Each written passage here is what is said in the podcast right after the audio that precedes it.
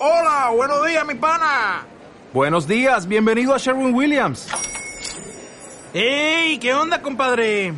¿Qué onda? Ya tengo lista la pintura que ordenaste en el ProPlus app. Con más de 6.000 representantes en nuestras tiendas listos para atenderte en tu idioma y beneficios para contratistas que encontrarás en aliadopro.com. En Sherwin Williams somos el aliado del PRO.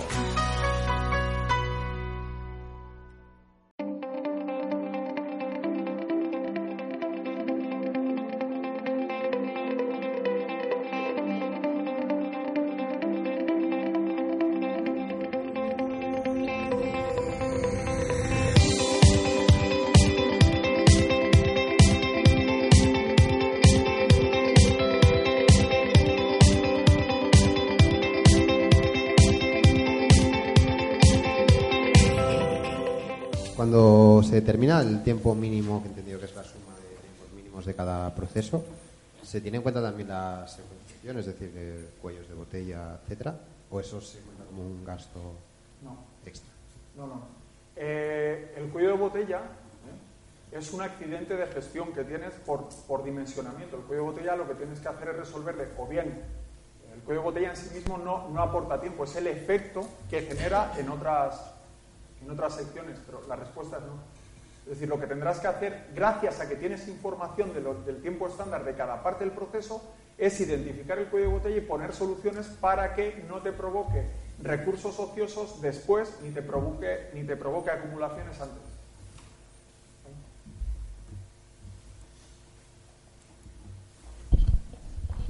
Más preguntas. En las experiencias que tenéis de, de aplicaciones de métodos y tiempos, hay una parte muy importante que es la toma de datos. ¿La hace el consultor o la hace la propia empresa? Y la segunda parte es cómo es percibido por el personal. Bueno, eh, la- normalmente la toma de datos la hace el consultor. ¿Por qué? Porque se supone que está más educado en identificar el despilfarro y posibles vueltas que se le estén dando a los productos innecesarios. Eso por una parte. Y por otra parte, ¿cómo se lo toma el personal? Depende. Eh, depende de cuál sea el estado inicial. Si hay un estado inicial de cierta dejadez y corrupción y tal, de lo que es el desempeño, mal, porque se va a haber tocado eso. Si lo que hay es un sistema de trabajo y unos hábitos de trabajo normales y que es lo que nos solemos encontrar, aunque hay que mejorar cosas, pues bueno, es violento el primer, segundo día, pero luego se entiende.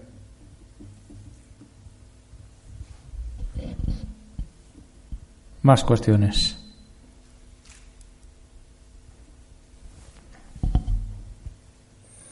Hola, yo soy José Luis Galeana y empecé en esto de las distintas filosofías de trabajo hace ya tiempo y quería comentar, por romper un poco el hielo en, en el coloquio final. En primer lugar, se dijo al principio que si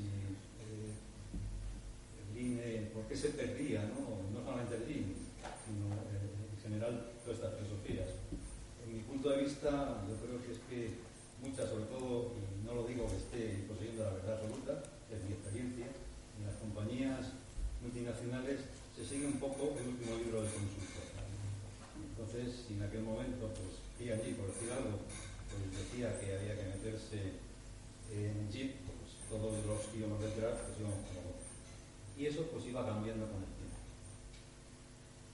El otro tema, ahora con, Agustín, yo hice MMTM también en una empresa americana que hacía cosméticos. Y un buen día el director general, que era una persona pues, bastante inteligente, dice, "Oye, ¿por qué perdemos tanto tiempo aquí? no?".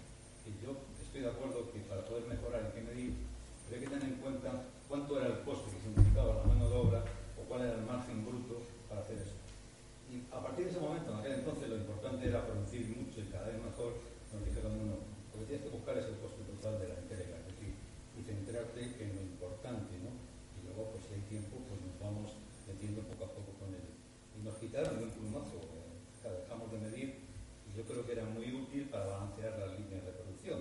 En aquel entonces lo estábamos andando a 120 unidades por minuto, como, como ahora llevan a 300 y pico. El otro tema con, con Ricardo era a nivel de la creo que, más que las personas en fin es importante la cultura. He oído varias eh, fusiones y adquisiciones y al cabo de cinco años todavía hablamos de ellos y nosotros. Es decir, que aquello costaba eh, entenderse. Pero también, cuando empecé a los años 70, efectivamente, no estaban los ordenadores, como había alguien aquí a ti lo ha dicho, lo recibieron las diapositivas y venían pues, todo el jeep pues, con los, quinón- los kimonos de los japoneses, ¿no? Entonces, pues, dándole vueltas, se nos ocurrió que a lo mejor no teníamos que ponernos los kimonos y sí hacer una partida de mus al salir para empezar a ganar la, la- la confianza de las personas. ¿sí?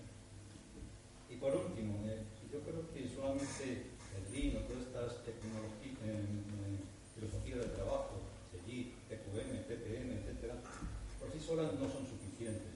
Yo creo que hay dos cosas fundamentales dentro de las compañías, las dos multinacionales, que es la marca y el producto. Es decir, si no todos tendríamos un Toyota, y realmente no es así. Es decir, hay otras calidades y hay otras maneras de trabajar, por eso algunos pues hacemos Audi, ¿no? Y esto es lo que quería yo aportar de mi expresión. Gracias. Me, gustaría. Bueno, me gustaría aclarar unos puntos que se dijeron en la última conversación, ¿no? Eh, después responder un poco mi, mi- muy buena muy buena aportación, mi, mi, opinión. Eh, eh, una de las bases del Lean, bueno, eh, primero, el Lean se puede, se puede entender como moda, pero en absoluto es una moda.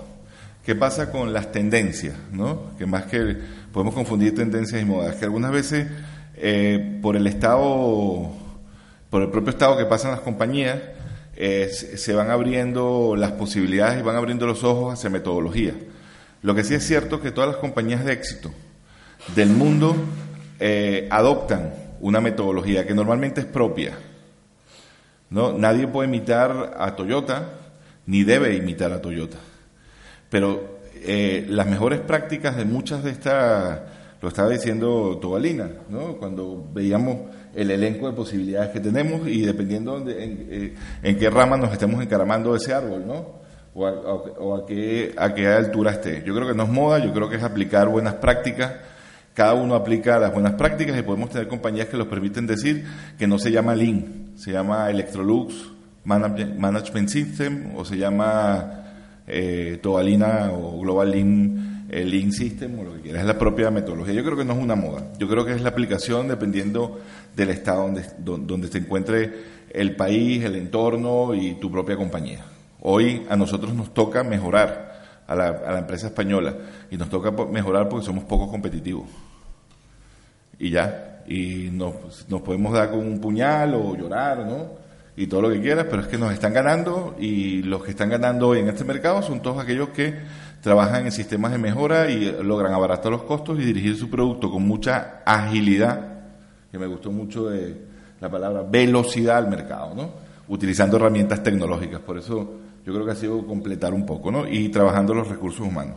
Después me gustaría eh, apo- aportar Lean, básicamente a la, a la muy buena exposición del compañero, que Lean exactamente se basa en la creación de estándares. Y un estándar está basado en el tiempo y en el método. De hecho, métodos y tiempo se usa para generar estándares de calidad o mejorar estándares de calidad. Es una parte más, es una suma. Pero exactamente es lo que te dice Lean, ¿no? Lean te, dice, genera un buen estándar, conoce qué tiempos y qué métodos utiliza.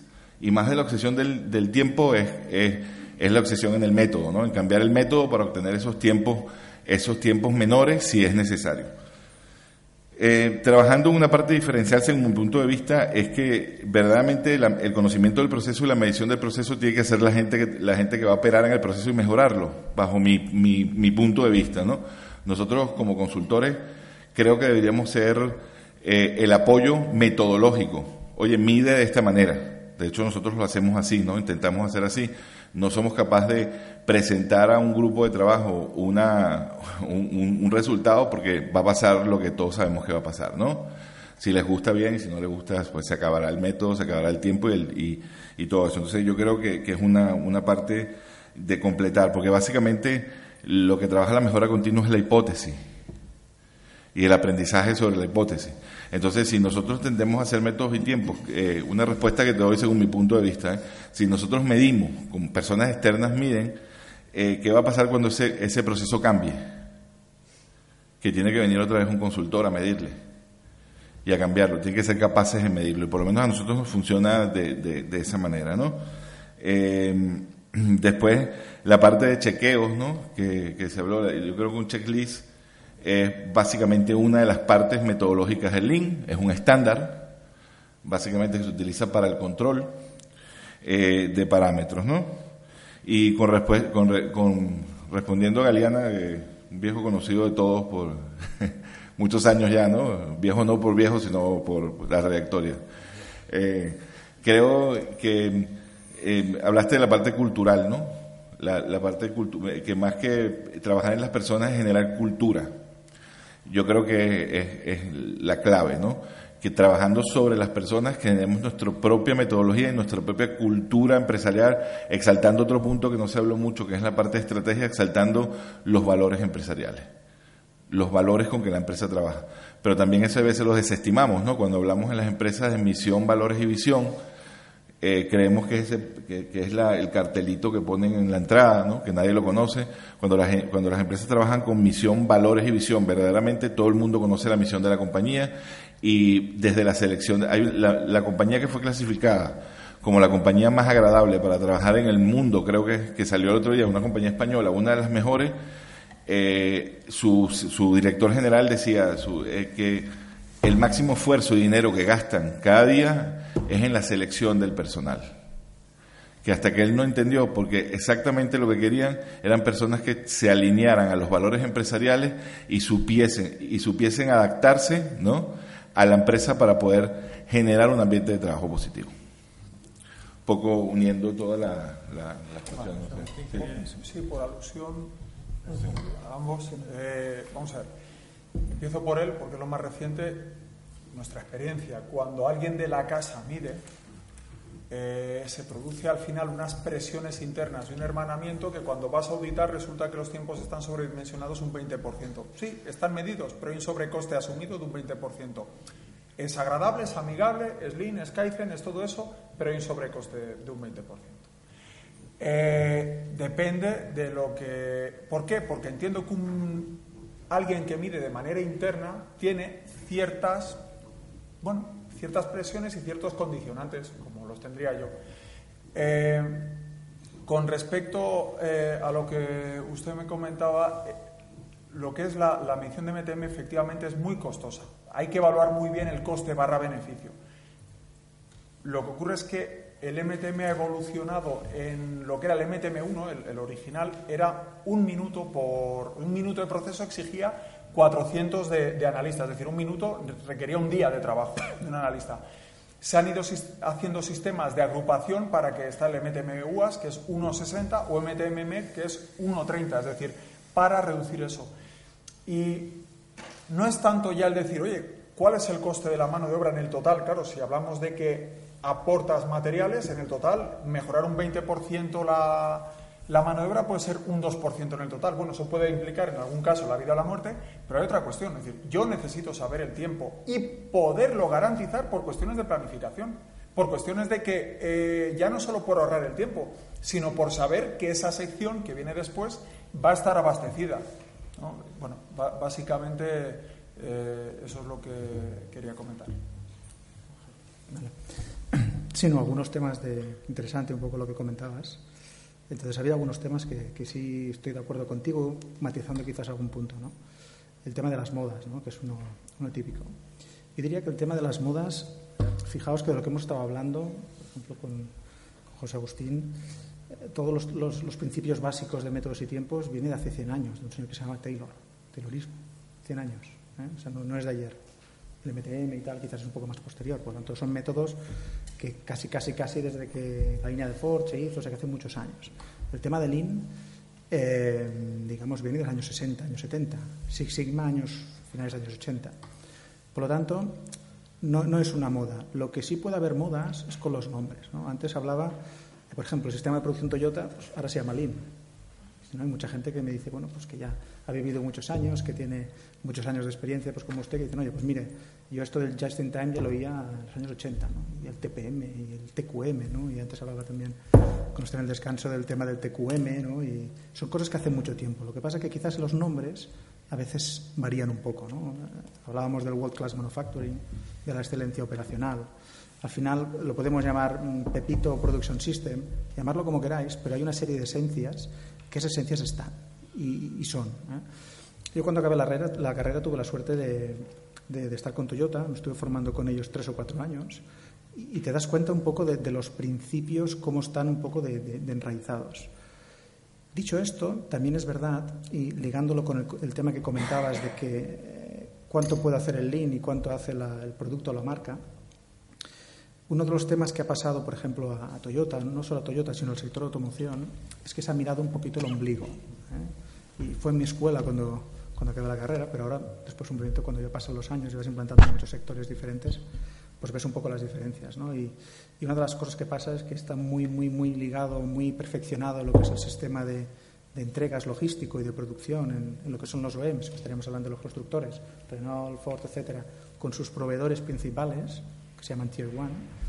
Estos proveedores hay una cadena de suministro muy buena, pero a medida que vas bajando el proveedor del proveedor, lo que se llama la supply chain, pues digamos que, el, tema, que el tema ya empeora, ¿no? El proveedor del proveedor empeora, ¿no? Y otro tema que también discuto mucho con ellos es si tú vas a un concesionario, muy es, ¿no? Porque tú el coche no lo tienes en dos horas, ¿no? A veces te dan tres meses. Por lo tanto, algo falla, ¿no? Eso quiere decir que, a pesar de todo, hay alguna serie de acciones que se han podido mejorar, pero otras que no tanto. Pensemos en lo rígido que es una línea de producción, por ejemplo, de, automóvil. ¿no? A pesar de todo lo que pueden hacer y que tienen bastidores que valen para diferentes modelos, pero a pesar de todo ello, no son capaces de hacer muchos modelos en una o hacer series muy cortas, quitando las grandes marcas de lujo. Por tanto, es un sector que también, también está, está un poquito en, eh, en evolución, pero no tanto como debería. Por ejemplo, si buscamos las mejores experiencias seguramente de almacenes automáticos, pues quizás no estén en, automoción, ¿no? Podrían estar, por ejemplo, en sector farmacéuticos, quizás en operador logístico. Si buscamos aspectos de, por ejemplo, mantenimiento, ¿no? Mantenimiento, pues quizás no te vayas a la automoción, porque una siderurgia, una papelera, una cementera que, que tienen hornos a 1200 grados, le hablas de mantenimiento y cuando ven una línea de producción no se ríen, pero casi, porque lo ven como, como algo de patio de colegio, ¿no? Entonces, quizás lo, bueno de, todas las modas hay que diferenciar las palabras, y quitar las palabras y coger un poco la esencia de lo que te dice el Lean, ¿no? que es decir, oye, vamos a pensar en cliente número uno, pensemos en cliente, y como cada día el cliente pide más cosas, cada vez más diferentes y cada vez con lotes más cortos, incluso hay empresas que funcionan a medida, los fabricantes de maquinaria, hay empresas que hacen cosas absolutamente a medida y cada vez más, eso requiere que te replantees todos los procesos. Entonces, si tú entiendes la esencia y entiendes las técnicas, podrás coger la que te venga. Las técnicas, muchas de ellas, como comentaba el es que hace 40 años que están. Y aún así nos cuesta implantarlas. ¿Por qué? Porque no entendemos o nos cuesta más entender que hay que adaptarlo a todo el resto de sectores. ¿no? Y esa es la dificultad realmente. Técnicas y libros hay desde los años 80, 70, 90, ahora más bonitos, con más PowerPoints, con más pero al final la base está. ¿no? Entonces yo creo que, que, lo bueno es coger eso que comentabas y hacerlo. Y en cuanto comentabas de productos y marcas, cuánto hace eso y cuánto hace, eh, la parte cada vez más está empezando a implantar la sistemática y la innovación para desarrollar nuevos productos y servicios. Lo comentaba antes el Lean Six Sigma. ¿Por qué? Porque el producto y servicio, eh, es verdad que hay una serie de empresas que tienen muy buenas personas, esas personas son genios, para que nos entendamos y tienen la idea feliz, pero lo que se intenta también es no depender todo de las personas. Entonces, sistematizar ese I más D. Esa sistematización de I más D, mucho que, está empezando a entrar mucho la parte de mejora continua, porque sistematiza los procesos de cómo innovas. ¿no? Por lo tanto, es verdad que hay esa diferencia, pero se está disminuyendo. No, yo por si algún otro tiene otro, alguna otra pregunta que cambie un poco de tema para ver un poco el debate.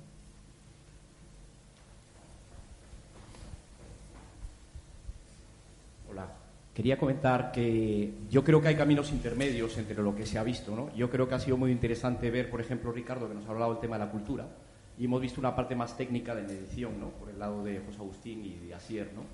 Eh, yo creo que hay un camino intermedio. Eh, por ejemplo, eh, en, la, en, la, línea de lo que comentaba el señor Galiano, es el tema del retorno de, de la inversión. Una forma intermedia de hacerlo, es decir, eh, contrato o pongo en marcha un equipo que me haga el estudio, pero busco un retorno y tiene que haber ese retorno. Quiero cinco veces el coste de lo que invierto y si me da un retorno de cinco veces el coste de lo que invierto, pues tengo la solución y lo mido. Y yo creo que es intermedio entre lo que estamos hablando. El estudio de tiempos es carísimo, es muy, muy costoso. Yo he trabajado en una multinacional y en Estados Unidos y en Alemania teníamos medido todo y en España no fuimos capaces de hacerlo. Y tuvimos que buscar vías intermedias. También viene un poco de, de la raíz latina. Yo, eh, mi abuelo era japonés, soy occidental, eh, de cultura occidental, y creo que siempre buscamos caminos intermedios eh, bastante más prácticos o ingeniosos para, para obtener un resultado. Y al final el resultado a lo mejor no es tan exacto como lo que, como lo que podemos medir con los cuadros de mando o con las técnicas de estudios de tiempo, pero al final obtenemos el resultado que queremos, que es lo que interesa, ¿no? Pienso yo, es, es mi opinión. Sí, yo creo que um, ahí en ese punto intermedio que, que, comentas es el punto intermedio de ahora. Pero todo apunta a que dentro de 5 o 10 años absolutamente todo va a estar eh, monitorizado. Es decir, esa toma de tiempos que ahora es tan costosa, dentro de 5 o 10 años no lo va a ser. O sea, no estamos hablando de, Internet de las cosas, todavía no. O sea, en los almacenes hace 10 eh, años raro era quien tenía la radiofrecuencia. Ahora mismo todo el mundo radiofrecuencia. Eh, iremos al tema de RFID, iremos al tema de, control de las carretillas por posicionamiento interno en almacenes, que ya existe, ¿no? Entonces, eh, digamos que la historia es esta evolución ¿vale? de, del análisis de datos se tiene que poner al servicio de, las técnicas, vamos a llamarles eh, orientales de mejora, que al final es lo que mueve. O sea, tú puedes tener mil datos, pero como no tengas ni las ganas ni el conocimiento de lo que tienes que hacer, no vas a hacer nada. Eh, he sacado aquí un, post que, han escrito esta semana.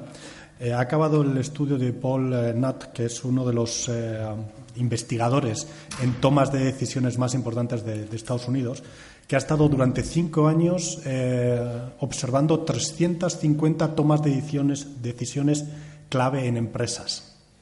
Durante cinco años ha estado viendo si las decisiones que se habían tomado eran correctas o incorrectas. ¿Qué porcentaje creéis de las eh, decisiones que toman los directivos, ¿no? hablaba también de, operaciones, ¿eh? Eh, que eran correctas. Bueno, joder, si es un 5%. no, están hablando por debajo del 50%, por debajo del 50%. Con lo cual me agarro a otra frase muy buena también, de que no hay nada más improductivo que hacer correctamente algo que nunca se debió hacer, haber hecho. ¿no? Con lo cual, la parte de análisis de datos mmm, ahora, digamos, empieza a ser fundamental para, joder, si vamos a hacer algo, por lo menos que sea el 50% positivo, no, no el resto, ¿no? Bueno, quizás voy a decir algo respondiendo, pues yo estoy muy de acuerdo con, ¿cómo te llamas? Eh, con Miguel, ¿no? Por, eh, eh, quizás diga algo que no es técnicamente correcto lo que voy a decir ahora, ¿no? Yo creo que dependiendo del sector, la aplicación, bueno, podría valer lo que voy a decir, ¿no? Yo pienso que lo, importante es, ver primero eh, en qué condición se encuentra la compañía, ¿no? Eh, porque yo creo que, que lo que hay tre, tres, a ver si lo puedo poner bien la idea, hay tres cosas que medir para mí, ¿no? Y, y se las, las propone Lean. Es nivel de servicio, coste de la no calidad y calidad. Y después hay dos cosas que buscar en todo proceso, el performance y el gap, ¿no? Yo me he encontrado, dice, tú acabas de decir, es muy costoso y muy largo el análisis de métodos de tiempo. Yo les puedo asegurar que nosotros hemos analizado los métodos de tiempo de un picking en dos días. Y hemos podido mejorar el 30%. ¿Por qué? Porque hay un camino intermedio. Depende el grado que tengas, depende del grado de, de, sofisticación, el conocimiento de tus procesos. Si tú le sacas a una persona que está muy bien, yo me quedé impresionado, 740 tareas en, en picking, hay compañías que ni las entienden. O sea, eh, que está muy bien, ¿no? Que yo no, no, no es en absoluto eh, quitándole valores, es diciendo que yo quiero, que yo creo que también hay caminos intermedios y hay caminos que, que comienzan. Yo pienso que lo que hay que buscar continuamente para adaptarse al mercado es, es mejorar tu performance, ¿no? Eh, tu rendimiento y después eh, eh, buscar un gap, buscar una mejora continua que me vaya adaptando. Llegará el momento que sí identifique 714 tareas, porque no tenga que ir, ir buscándola mucho más abajo, ¿no? Y automatizando para poder mejorar y reducir los tiempos. Pero lo importante es saber en qué, en qué entornos te mueves y buscar un camino intermedio que sea productivo y que te permita adaptarte al mercado. Por eso yo soy un, un forofo de, hay muchísimas otras técnicas de Lean porque el Lean te permite gradualmente e incrementalmente mejorar y adaptarse a los cambios del mercado, ¿no? Decir Sigma hace un poco menos que mi amigo Tobalina, pero también es un paso después para cuando ya no encuentras más en el Lean, ¿no? No hay más que ordeñar, pues... Eh, dice, bueno, para el Lean llámame a mí y para Sigma Tobalina. No, no, caso, no para, después, para después ordeñar un poquito más la mejora. Pero estoy de acuerdo contigo. Sin, sin quitar el... Yo yo no. Es decir, la afirmación que has hecho es una afirmación que no tiene un sustento científico y todo tiene que tenerlo. Un estudio de métodos y tiempos es carísimo. Esa, esa ha sido tu afirmación. Lo que es caro es no tenerlo. Punto uno. Punto dos. Todo depende de la selección de tareas del coste barra beneficio. Si una tarea se repite dos veces al año, la estimo. Si una tarea se me repite mil ciclos diarios, la analizo en MTM1 aunque me cueste 400 veces el tiempo, porque ganar un 5% ahí tiene mucha repercusión. ¿Qué es caro, qué es barato? Depende del coste barra beneficio. Es decir, tú dices, es carísimo. Yo los veo muy baratos. Entonces, ¿de qué depende? De si eh, el estudio se amortiza en menos de seis meses. ¿Qué es? ¿Caro o barato? Te pregunto. Barato. Bien, vale, ya está. Aclarado. Y el estudio de MTM de 700 líneas, si mejora una aproximación que había en un 10%, a pesar de que esa tarea de picking no se analizó en tres días, que se analizó en tres semanas, pero había implicadas 30 personas que hacían lo mismo. Eh, el haber estado más tiempo tenía un beneficio, ese coste barra beneficio tenía una razón de ser, sí o no. Sí. Entonces, los alemanes, el MTM nace en Estados Unidos, eh, lo inventa Maynard, va decayendo, en Estados Unidos no le hace mucho caso, lo compran eh, los alemanes y, hombre, os podría decir que, no sé, en Alemania el 95% de las tareas industriales y las logísticas, que existe MTM Logistics, están medidas y a un coste mucho más alto que aquí. No lo dejan al azar. Simplemente era eso. Eh, ¿Alguna pregunta más? Bueno, pues si les parece para acabar y por ser absolutamente, ya lo prometí al principio, escrupulosos con el tiempo, agradecer en primer lugar al público, a los asistentes por venir y dedicarnos eh, este tiempo, tanto a los ponentes como, como a mí, y su participación activa. Creo que todos hemos aprendido, al menos yo, eh, bastantes cosas del tema del IN y ha habido una eh, una conjunción entre los temas que yo creo que han enriquecido el, debate y mm, simplemente cuatro o cinco comentarios al hilo de lo que se ha comentado, eh, quizás un poco sobrevolando lo que se ha dicho. Eh, empezando por el principio, me quedo de Ricardo Catelli con dos cosas. Ha dicho que en Lean es determinante la participación de las personas y que tiene un gran componente que es el sentido común. Eso me ha gustado especialmente. Ángel Tobalina, además de darnos unas buenas pinceladas del estudio Lean Six Sigma, eh, ha dicho que ritmos de mejora de nueve meses no son aceptables. Creo que hay que mirar a la realidad y ver qué es lo que necesitamos y qué no. Y también me quedo con una parte, creo que, que positiva, y es que si hace tres años uno de cada ocho eran los que tenían, eh, los que respondían sí a esta situación del Lean Sigma y hoy son uno de cada cuatro, pues la evolución es, positiva. Eh, de Asier eh, destaco dos cosas.